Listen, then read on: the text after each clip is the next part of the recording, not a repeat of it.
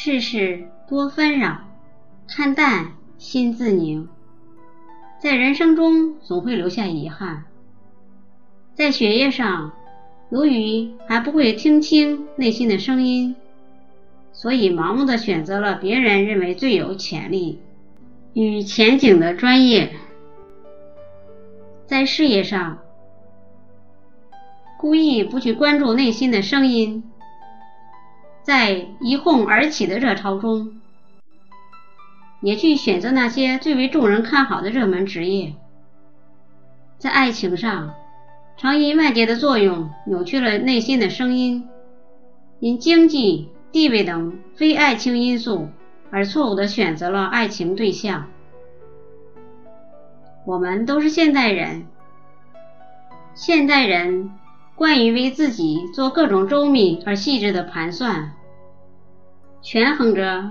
可能有的各种收益与损失，但是我们唯一忽视的，便是去听一听自己内心的声音。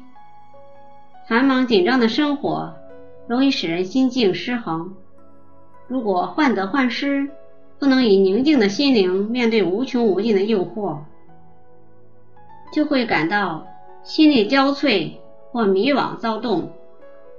唯有宁静的心灵。才不致眼热权势显赫，不奢望金银成堆，不祈求声名鹊起，不羡慕美宅华地，因为所有的眼热、奢望、祈求和羡慕，都只能加重生命的负荷，加速心理的浮躁，而从此与豁达、康乐无缘。据说老街上有一位卖铁锅、菜刀和剪子的老人，他的经营方式非常古老和传统。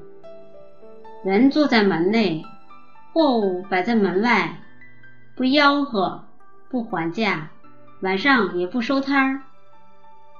你无论什么时候从这儿经过，都会看到他在竹椅上躺着。手里拿着一个半导体收音机，身旁是一把紫砂壶。他的生意也没有好坏之说，每天的收入正够他喝茶和吃饭。他老了，已不再需要多余的东西，因此他很满足。一天，一个文武商人从老街上经过，偶然看到。老铁匠身旁的那把紫砂壶，立即吸引了他的目光，因为那把壶古朴雅致，紫黑如墨，有清代知壶名家戴振公的风格。文武商人走过去，顺手端起那把壶，发现壶嘴内有一记印章，果然是戴振公的。商人惊喜不已，因为戴真公在世界上有捏泥成金的美名。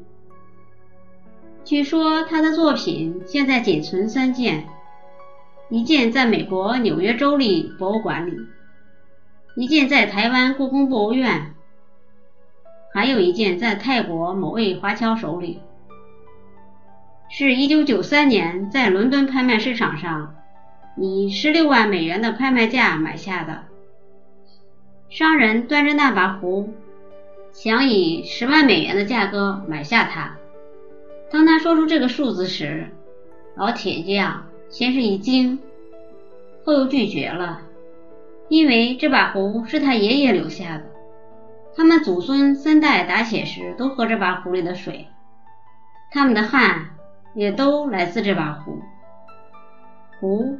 虽没卖，但商人走后，老铁匠有生以来第一次失眠了。这把壶他用了近六十年，并且一直以为是把普普通通的壶，现在竟有人要以十万元的价格买下它，他转不过神来。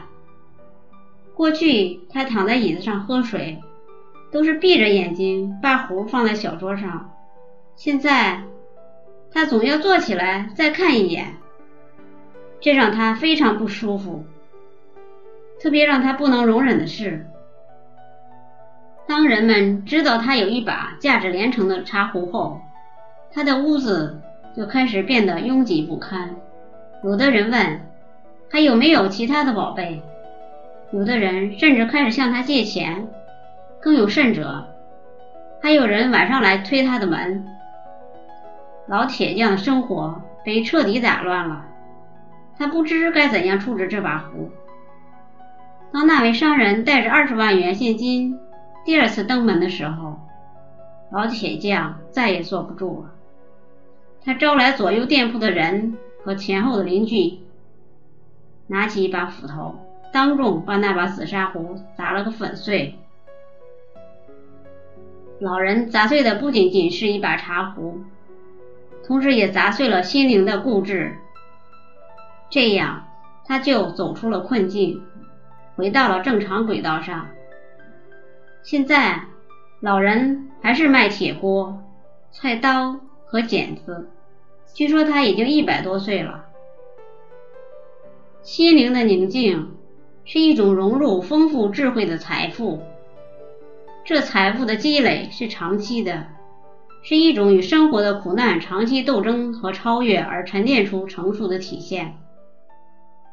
是山崩于前而色不变的冷静与耐心的自我控制，具备了心灵的安宁，